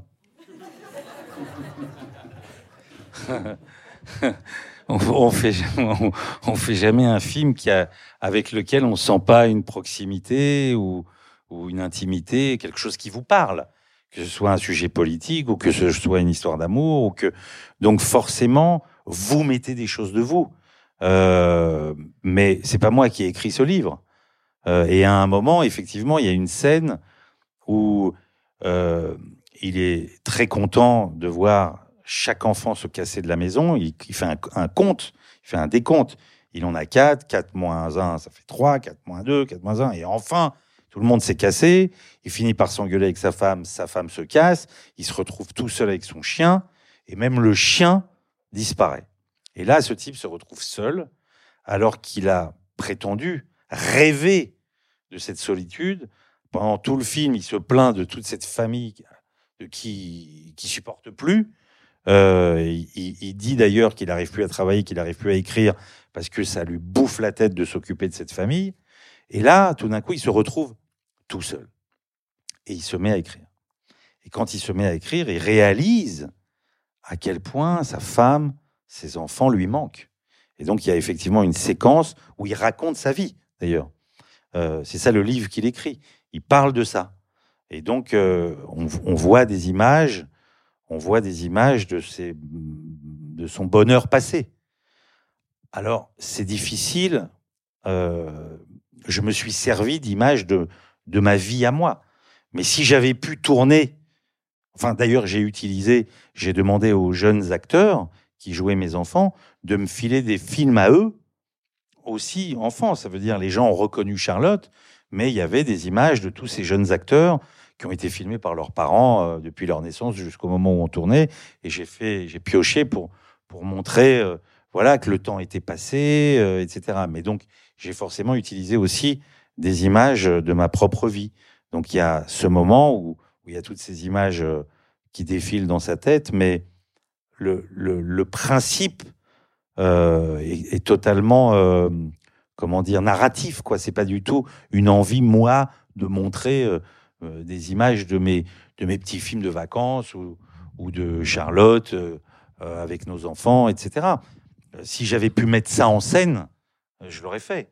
Mais c'est im- c'est impossible de, de, de enfin, c'était difficile d'aller filmer Charlotte à 20 ans. Elle en avait 50. Bon, alors à moins de grands trucages, etc. On n'a pas les moyens de faire tout ça. Mais donc, euh, et puis c'était amusant d'avoir cette texture d'image, ces vieilles images. Mais ça voulait pas dire, euh, c'était pas une chose impudique, c'était pour raconter le bonheur passé. Donc il y avait des images, certes, de ma vie passée avec Charlotte, mais de la vie de tous ces acteurs enfants. Ah, je voudrais qu'on parle d'une scène euh, formidable où, où tu fumes un joint avec Charlotte. Moi, je trouve personnellement que c'est dans ce genre de scène qu'on voit les grands acteurs, euh, parce qu'on pourrait penser que vous avez vraiment fumé. Comment on travaille une scène comme celle-là? Comment, comment tu trouves euh, l'ivresse? J'avoue que j'avais bu un coup. D'accord. J'avoue que j'avais bu un coup, mais ça fait pas, euh, ça fait pas la scène. Ça veut dire que euh, il y a aussi la complicité avec Charlotte. C'était facile de trouver ce fou rire avec elle. Ça veut dire que alors que ça tournait, euh, je pouvais dire un tas de choses qui n'avaient rien à voir avec la scène euh, pour nous amuser. Et puis dès que le fou rire était déclenché, le vrai fou rire, à ce moment-là, on s'est mis à dire le texte Hmm. de la scène parce que je voulais un vrai fou rire, quoi. Euh, et effectivement, je, je, je sais que dans la scène, je pleure de rire vraiment, quoi. Je, je m'essuie les larmes tellement je Ouais, rigole. Mais, euh, mais en fait, c'est. En fin de compte, c'est comme ça que font tous les acteurs. On se met en condition. Là, c'était un peu plus facile parce que euh, il y avait Charlotte avec moi et qu'on a une complicité de, de quelques années maintenant. Donc, c'était facile. Enfin, facile, mais de. En même temps, il y a une équipe autour de nous. Euh, mais d'ailleurs, je crois que tout le monde se marrait euh, quand on tournait la scène. Alors, on va passer à ton dernier film à ce jour, euh, puisque tu en as fait un autre, mais il n'est pas encore sorti. En 2021, Les choses humaines, ton premier film dramatique. Mhm. Un jeune homme issu d'un milieu bourgeois est accusé de viol par la fille du compagnon de sa mère, issue quant à elle d'un milieu juif orthodoxe plus modeste. Elle l'accuse, il nie. Qui est-il? Qui est-elle? Est-ce qu'ils disent la vérité? Est-ce que seulement il y a une vérité? Tu as dit j'ai eu un plaisir immense à changer de registre. C'est quoi la différence entre réaliser une comédie et un drame? Euh, en réalité, il n'y en a pas. Ça veut dire que quand on s'attaque à une histoire, il y a toujours euh, des questions euh, spécifiques à cette histoire. Comment on va la filmer, comment on va la raconter, les questions restent les mêmes. Les réponses sont pas les mêmes. Voilà. Quand on, quand on filme, on cherche toujours une vérité. Voilà, on cherche à raconter une scène, une histoire, euh, de coller au personnage, de se poser les questions vraiment de ce qu'on raconte. En réalité, il y a, y a aucune, euh, aucune différence. On a des objectifs, une caméra euh, et les mêmes outils pour faire un film. Donc, en fait, il y en a pas. Il faut juste se demander euh, au moment de, de la préparation du film quel film on fait et se poser les bonnes questions pour tenter d'avoir les bonnes réponses. Mais en réalité, on se pose toujours les mêmes questions. Alors le film est adapté du roman de Karine Thuil. hein. Ça parle de la culture du viol, de la zone grise du consentement, un sujet brûlant. C'est aussi une réflexion sur la complexité des sentiments humains, le sens de la vérité et notre habilité à juger autrui. Tu poses les questions et c'est au spectateur de se faire son opinion, comme les jurés dans la peau desquels tu nous places lors du procès. La construction dramatique est en trois parties, lui, elle, le procès. Pourquoi tu as choisi cette construction? Bah parce que en fait, quand j'ai lu le livre, euh, euh, comme je suis le père de garçons et de filles, je me suis identifié aux parents du garçon et aux parents de la fille. Euh, et j'arrivais pas à choisir mon camp, à trancher, à me dire qui a raison. si j'étais le père de cette fille, je serais dans le même état que le père de cette fille dans le film ou dans le livre. Et si je suis le père de ce garçon, je serais pareil, dans le même état et avec les mêmes arguments que le père de ce garçon dans le film.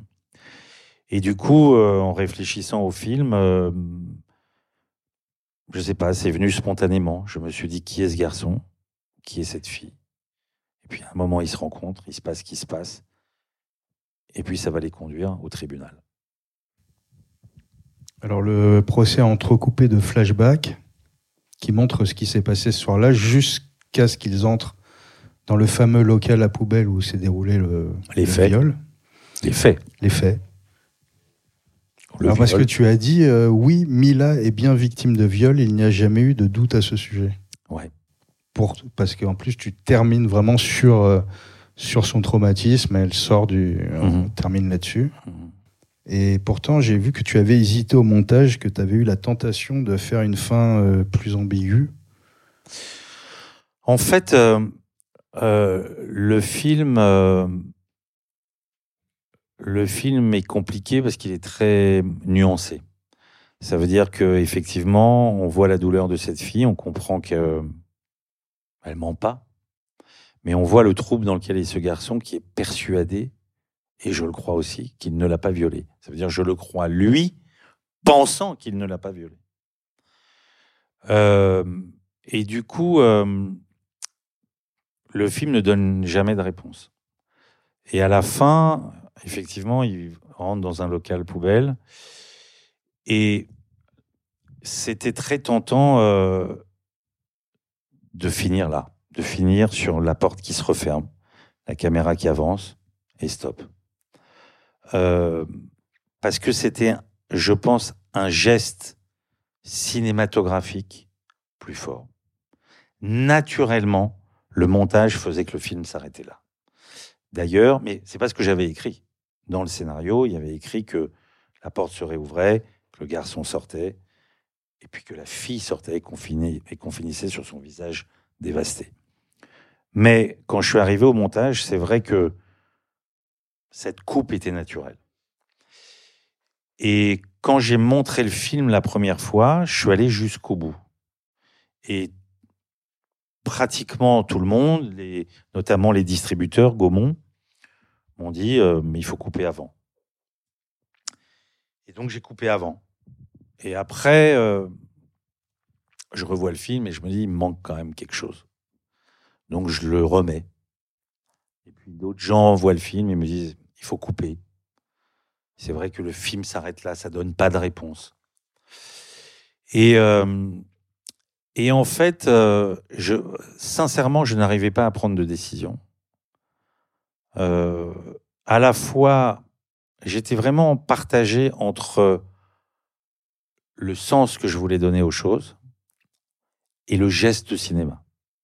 Ça veut dire le montage naturel.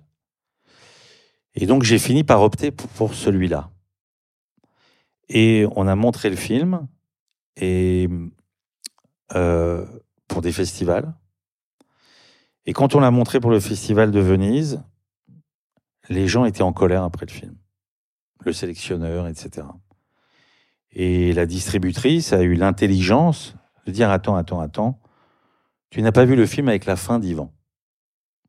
Et on lui a remontré le film avec cette fille qui sort de là. En fait, je pense que ça. Alors d'abord, j'étais très content parce que moi j'avais. Donc on a montré le film avec cette version-là au Festival de Venise. Mais après, on m'a demandé ce que je voulais faire pour la sortie du film. Pour moi, il n'était plus question de toucher le film. Euh, et que en plus, c'était ça que je voulais vraiment raconter. Mais je pense que le, le film est sorti à un moment, et ça n'a pas changé, les débats sont toujours euh, brûlants autour de ce sujet. Euh, et donc, euh, il fallait pas être ambigu. Voilà, il fallait pas être ambigu parce que le film l'est trop jusqu'à la fin. Et du coup, il fallait quand même que, il fallait quand même se positionner. Il fallait quand même dire quelque chose. Et en fait, ne pas dire ça, c'était peut-être aller dans le sens de certains, parce que moi je ne pense pas, mais c'était quand même aller dans le sens de certains qui pensaient que je voulais absolument raconter que cette fille disait n'importe quoi. Or, ce n'est pas du tout le cas. Mais je voulais pas, même avec cette fin où la porte ne s'ouvre pas sur elle à la fin, je pense pas que le film disait ça, mais ça leur donnait matière à polémiquer. Voilà. Et avec cette porte euh, qui s'ouvre et elle qui sort, il y a, y, a, y a, plus de doute sur sa version à elle. Voilà. Alors tu as confié le rôle du jeune homme à ton fils euh, Ben, mmh. qui est excellent. Tu as tout de suite pensé à lui euh, Oui. Tout de suite, d'accord, dès la lecture du roman. Oui, dès la lecture du roman. Euh, D'abord, j'avais tourné un peu avec lui dans Mon chien stupide. Tout à fait. Euh, ça, en revanche, j'ai accepté qu'il fasse des essais parce que le roman l'avait fait beaucoup rire. C'est un roman qu'il aimait, lui, euh, parce que il s'est totalement identifié à un des personnages qui fume des joints toute la journée. Euh, même si depuis il s'est arrêté. Ce qui me rend très fier et qui me rassure beaucoup, parce qu'il avait une grosse, grosse, grosse consommation. Donc il a voulu passer des essais, et donc je lui ai fait passer des essais au même titre qu'un tas d'acteurs. Et j'avais du mal à admettre qu'il était bien, parce que j'avais peur de caster mon propre fils dans mon film. Et la directrice de casting, le producteur et tous les gens qui voyaient les essais m'ont dit, mais enfin, c'est évident, quoi. Euh, et moi, je voulais pas voir cette évidence parce que ça me faisait peur, quoi, de tourner avec lui euh, pour un tas de raisons, de, de dire euh, voilà, je prends mon fils dans mon film, etc. Bon, mais j'ai fini par le faire parce que c'est vrai qu'il était, il était très bien. Donc j'ai fini par le casser dans mon chien stupide. En revanche, quand j'ai lu le roman des choses humaines, il n'y avait pas de doute, j'avais envie de faire le film avec lui, et j'ai même envie de faire encore un autre film avec lui mais avec mes autres enfants aussi. En fait, on fait des films avec des gens qu'on aime. Donc, à partir du moment où il y a des rôles pour eux, s'il n'y a pas de rôle, il n'y a pas de rôle. Là, je viens de faire un film, il y avait des rôles pour personne. Euh, voilà, il n'y a personne de ma famille dans mon film. Mais, mais euh, à part moi-même. Mais, mais euh... ceci dit, je voulais pas jouer dans mon film. Encore une fois. Ouais, c'est vrai. Je voulais pas jouer dans mon film et là, j'ai joué dans mon film pour des raisons économiques. Ça veut dire qu'il y avait tellement pas d'argent dans le film que je pouvais pas me permettre de donner le premier rôle à un acteur. Comme je vous ai dit qu'à une époque, pour un film, j'avais gagné beaucoup d'argent, je peux dire que là, j'ai fait un film gratos. Voilà. Euh, parce que ça devient très compliqué de financer euh, le cinéma. Bon, peu importe. Donc, on fait des films avec les gens qu'on aime. Donc, s'il y a des rôles euh, qui correspondent à des gens que vous aimez, pourquoi vous privez? Euh, On passe huit semaines. D'ailleurs, ces films que j'ai faits avec Charlotte ou avec mon fils, c'est le plus bel album photo que j'ai. Ça veut dire, voilà, ça, ça c'est des expériences quand même. Du coup, tu peux nous dire un petit mot sur ton prochain film que tu viens de finir de monter? Alors, c'est difficile de faire, de parler d'un film quand on n'a pas encore compris comment en parler. Mais j'ai écrit ce scénario avant les choses humaines. J'ai écrit ce scénario après Mon chien stupide, voulant passer à autre chose. Ça veut dire que j'en avais marre de la comédie. Donc j'ai écrit un film plus noir, une espèce de thriller. Euh, c'est l'histoire d'un type qui tue quelqu'un par accident. Je ne peux pas vous raconter tous les détails. Qui tue quelqu'un par accident, qui ose pas se dénoncer, à la fois par lâcheté, mais aussi pour un tas de raisons. Euh, et c'est les dommages collatéraux et sa culpabilité grandissante de voir toutes les conséquences de cet acte, le mal que ça fait autour de lui. Donc, je l'ai tourné avec euh, Canet, Mayouen et Marie-Josée Croze. Et joli casting. Très joli casting. Bah écoute, on attend ça avec impatience. On va, on va donc euh, du coup clore euh, notre entretien là-dessus et on va pouvoir passer aux questions du public. Du coup, si vous avez des questions, ben, vous pouvez euh, lever la main et Salem va vous apporter le micro. Qu'est-ce qu'il y a? Une première question. C'est peut-être une question un peu convenue et, on va peut-être mettre les pieds dans le plat, mais j'ai senti comme une sorte de. Le mot est peut-être un peu fort, mais d'aigreur envers le cinéma français, ou en tout cas l'état dans lequel est le cinéma français aujourd'hui. Et en tant que mon jeune cinéaste qui arrive là-dedans un peu en, se posant plein de questions et en se disant est-ce que c'est le cinéma qui me ressemble? Qu'est-ce que vous en pensez aujourd'hui? Quel est, dans quel état est le cinéma aujourd'hui pour vous, français, l'industrie, etc. Et euh, est-ce qu'on peut le sauver? Ou est-ce qu'il mérite d'être sauvé?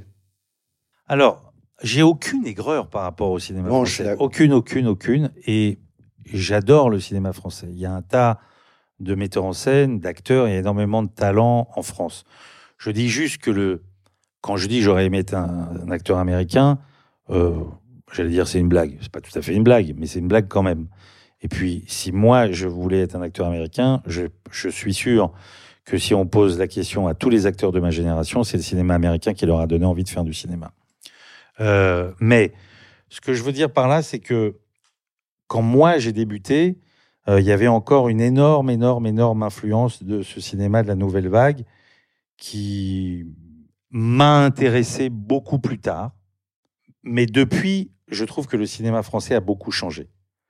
Ça veut dire que depuis, il y a énormément de gens de ma génération et chez les plus jeunes qui se sont débarrassés un peu des codes de ce cinéma-là. Donc je trouve pas du tout que le cinéma français aujourd'hui soit un cinéma, euh, comment dire, euh, inférieur. Ou... Alors certes, on fait pas des films avec les moyens euh, des Américains, et je pense que c'est aussi un, gros problème. Faire un film, ça coûte de l'argent. C'est du temps, c'est de l'argent, on peut pas le nier. Alors en même temps, c'est pas que ça, il faut aussi avoir une vision, il faut aussi avoir une envie de raconter quelque chose. Et, mais pour raconter cette chose, bien souvent, comme on aurait envie de, la raconter, euh, ben, on n'a pas forcément les mêmes moyens que certains metteurs en scène américains. Euh, mais je je trouve pas que le cinéma français soit sauvé parce que je trouve que le cinéma français, je le dis le plus sincèrement du monde, euh, est un cinéma extraordinaire de diversité. Il y a un tas de films qui se font. On a une chance folle de pouvoir faire autant de films. Et encore une fois, il y a des metteurs en scène qui sont arrivés et qui font des films euh, vraiment extraordinaires. Euh, voilà, il se trouve que le cinéma qui m'a donné envie de faire du cinéma, c'est le cinéma américain. Mais ça ne veut pas dire que j'ai pas découvert d'autres cinémas, et notamment le cinéma français, que j'ai découvert beaucoup, beaucoup plus tard. Et même cette nouvelle vague qui, pendant un temps, m'horripilait, il y a des films de la nouvelle vague qu'aujourd'hui je trouve extraordinaires. Merci. Bonsoir. Euh, je voulais savoir, parce que j'adore à chaque fois euh, les musiques et la bande originale euh, que vous mettez euh, dans vos films, et savoir si vous l'avez à l'écriture, pendant, euh, pendant que vous réalisez, si c'est à la fin, si c'est un peu tout ça. Euh, en fait, euh, quand j'écris, j'écris avec de la musique. Ça m'inspire beaucoup, ça me donne, ça me permet, euh, comme nous tous, de, de rêver, quoi. Donc, quand je me mets à écrire, il y a souvent, bizarrement, deux, trois morceaux qui m'accompagnent. Mais je crois que je vais les mettre dans le film, et très souvent, je les mets pas dans le film. Euh, très souvent, la musique du film euh, se trouve plus tard.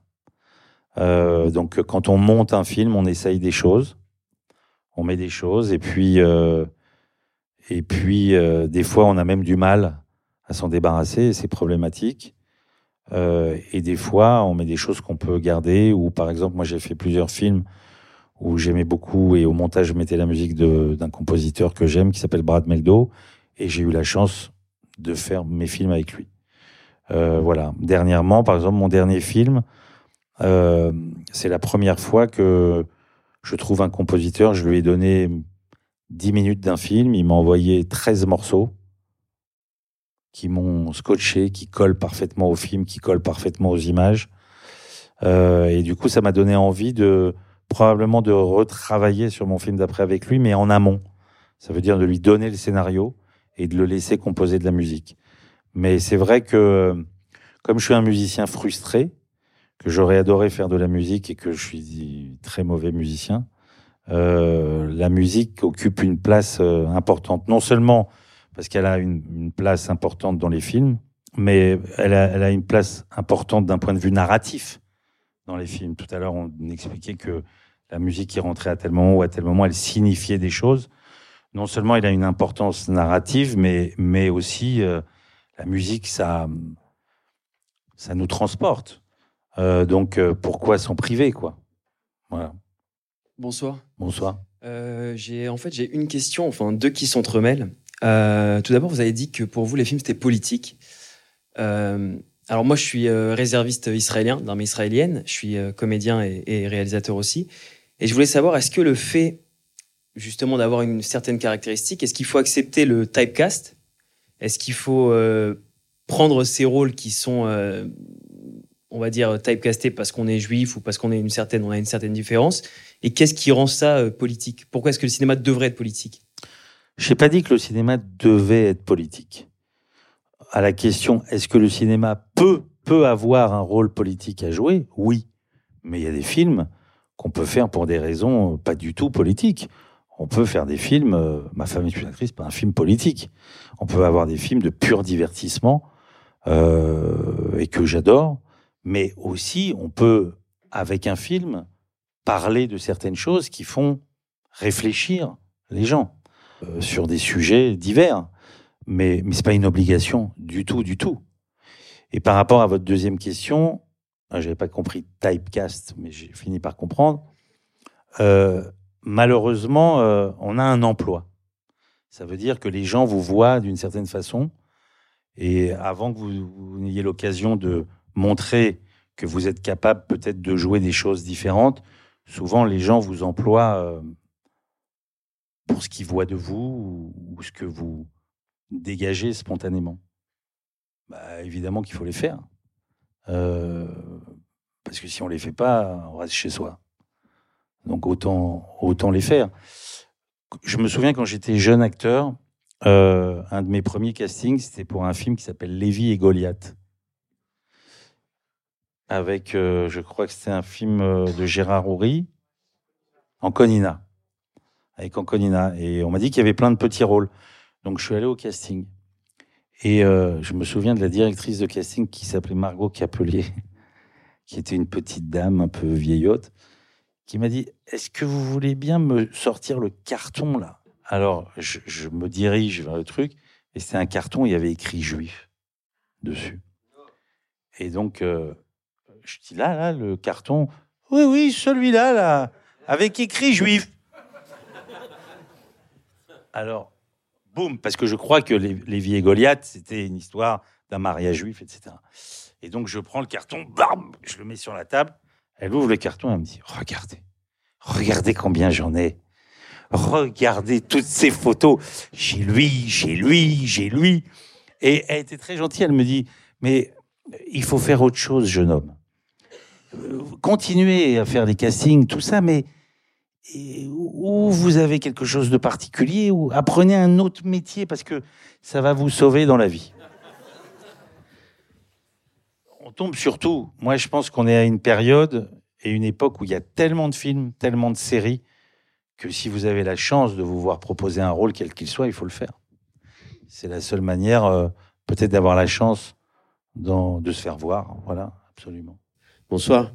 J'ai pas vu, moi, votre premier court-métrage. Euh, que Berry a remarqué. Et, et, ce qui me marque dans vos films très tôt, c'est la fluidité, le rythme, la maîtrise de votre réalisation. Et ça, ça vous vous êtes formé ou sur le tas ou c'était ça, vous a, ça, vous a, semblé facile très tôt, ça cette, faci cette faculté de, de, réaliser? Non, parce que mais, mais c'est jamais facile. Même aujourd'hui, après mon septième ou huitième film, c'est toujours aussi difficile. On se pose toujours la même question. On a peur de pas de faire un film chiant, de faire un film raté. On rate des films d'ailleurs. Moi, je pense que il y a toujours dans mes films des scènes euh, que j'aime pas. Il y a toujours des scènes que j'aimerais refaire. J'ai pas l'impression d'avoir fait. Enfin, c'est pas que j'ai pas l'impression, j'en suis sûr. J'ai pas en fait, j'ai pas fait encore un film euh, que j'aime moi de A à Z. Euh, voilà. Donc c'est toujours difficile de faire un film. Mais non, je suis pas allé à l'école de cinéma. Euh, mais c'est pour ça que Rochant a été important, d'abord parce qu'il m'a donné mon premier rôle au cinéma, parce que sur son film j'ai rencontré Charlotte, et aussi parce que euh, lui avait fait une école de cinéma, il avait fait l'IDEC, et quand j'étais sur son plateau, parce que j'ai fait trois films avec lui comme acteur, euh, je le regardais travailler. J'étais à l'école. On avait des loges les autres acteurs allaient dans la loge, moi je restais sur le plateau, qu'il pleuve, qu'il vente, qu'il neige, j'arrivais pas à mettre un pied dans la loge, j'étais à côté de la caméra, à côté du combo, ça m'intéressait de voir comment on fait, quoi. Euh, et, puis, euh, et puis c'est en regardant les films, c'est en regardant les films des autres qu'on apprend. On se dit comment, comment ils font. Vous avez une scène à tourner, vous regardez les films des autres. Puis un jour, il y a une interview de, il y a une interview de Scorsese euh, qui m'a aussi euh, libéré de quelque chose. Euh, il y avait, il y a un film euh, de Scorsese, Raging Bull, je ne sais pas si vous l'avez vu, et il y a une scène où De Niro vient rejoindre, je ne sais plus comment s'appelle l'actrice de Raging Bull. Bon, exactement. Il, vient la, il vient la rejoindre au bord d'une piscine. Il y a un grillage, il est derrière le grillage. Elle arrive de la piscine et ils se parlent tous les deux. Ils ont une longue scène. Et à l'époque, il y avait des, il y avait des making-of dans les DVD, etc. Ça se fait plus maintenant. Et c'est dommage parce que pour tous les gens qui aiment le cinéma, des fois, il y avait des, des, interviews ou des documents qui nous, qui nous apprenaient énormément de choses sur la fabrication des films. Et il y a Scorsese qui, vraiment, en toute honnêteté, a dit euh, euh, J'ai pompé cette scène à Kazan et, et il a fait un montage dans le making-of. On voyait la scène avec De Niro et cette actrice, Cathy Moriarty. Et, et on voyait une scène de, sur les quais entre Brando et Eva Marissin. Et c'était exactement les mêmes valeurs de plan, le même montage. Euh, c'était fou. Et donc, euh, il disait, oui, les metteurs en scène s'inspirent des films des autres. Euh, Tu avais piqué un plan à Sean Penn aussi. Oui. Hein, dans le... Oui, mais je lui ai demandé l'autorisation. Ouais, ça c'est classe. Je lui ai demandé l'autorisation. Il y a un film, il y a un, dans The Pledge, qui, il y a un film qu'il a fait que j'aime beaucoup. Il y a un plan de Nicholson où il suit Nicholson qui est flou et tout autour de Nicholson c'est net. Et j'avais envie de démarrer le film avec Charlotte. Ils se marièrent comme ça, elle est en boîte de nuit et j'avais envie de la filmer flouelle et que tous les gens autour, euh, parce que je trouvais que ça donnait une sensation d'être isolé. Euh, voilà. Et quand je, je je j'ai eu la chance de le rencontrer euh, plusieurs fois, d'abord parce que j'ai tourné avec lui sur, euh, avec Sidney Pollack. Charlotte a tourné avec lui sur euh, 21 grammes. Et donc, on se connaissait un peu. J'avais son numéro de téléphone. Alors, je l'ai appelé et je lui ai dit, voilà, je voudrais faire un plan. euh, Et il m'a dit, te gêne pas parce que je l'ai piqué moi-même. Euh, voilà, mais enfin, il l'a piqué d'une photo. Il y a une photo de Robert Frank où, effectivement, il y a une femme qui est, qui est floue alors que c'est elle qu'on regarde et tout autour d'elle, c'est net. Euh, mais évidemment, quand on fait un film, on regarde les autres, on regarde, on, essaye de voir euh, les films qui sont faits un peu dans la même tonalité, comment ils sont faits, comment ils sont éclairés. Après, il s'agit pas, il s'agit de faire votre film. Ça veut dire qu'évidemment, vous pouvez pas copier non-stop. euh, Après, c'est du collage, ça n'a plus de, ça n'a plus de sens, mais ça vous inspire quand même. Bonsoir.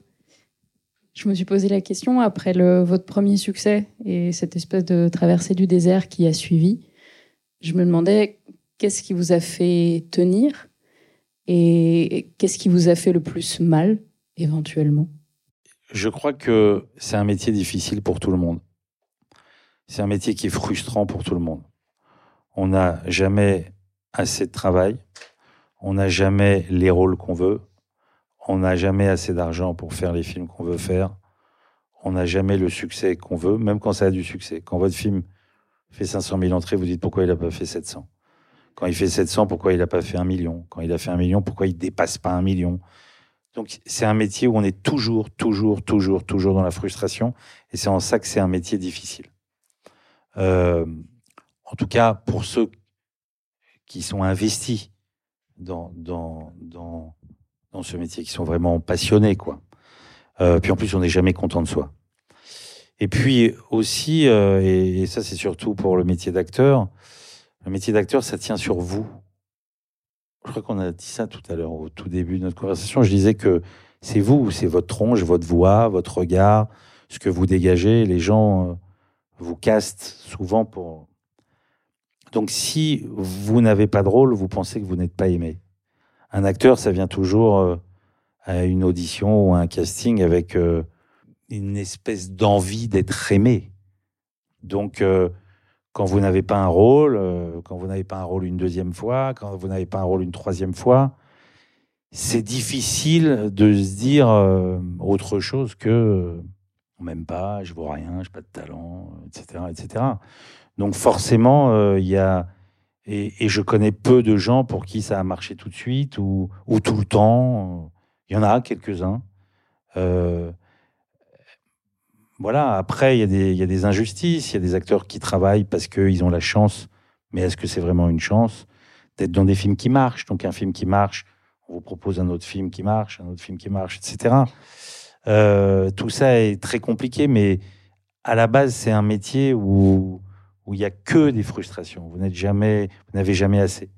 On vous dit jamais assez qu'on vous aime, en fait. Euh, donc euh, voilà, vous avez 10 nominations au César. Euh, parce qu'on parlait de Clapiche, puisque tu as 9. 9. Là, dernièrement, zéro César. Je suppose qu'il n'était pas content. Mais en même temps, il avait 9 nominations au César. Moi, quand j'ai fait les choses humaines, je l'ai eu mauvaise. J'en ai eu qu'une pour le scénario. Alors que je pense qu'il méritait d'être sacré le meilleur film de ces 50 dernières années. Euh, pourquoi vous rigolez? Euh, Mais voilà. Donc on est, on est toujours, euh, on est toujours frustré. Et puis, et puis après, la, la, vraie traversée du désert, c'était. D'ailleurs, je pense que c'est là que j'ai fait le pas de passer derrière la caméra. Après les Patriotes, j'aimais tellement le film euh, que tout ce que je recevais derrière les propositions me paraissait fade.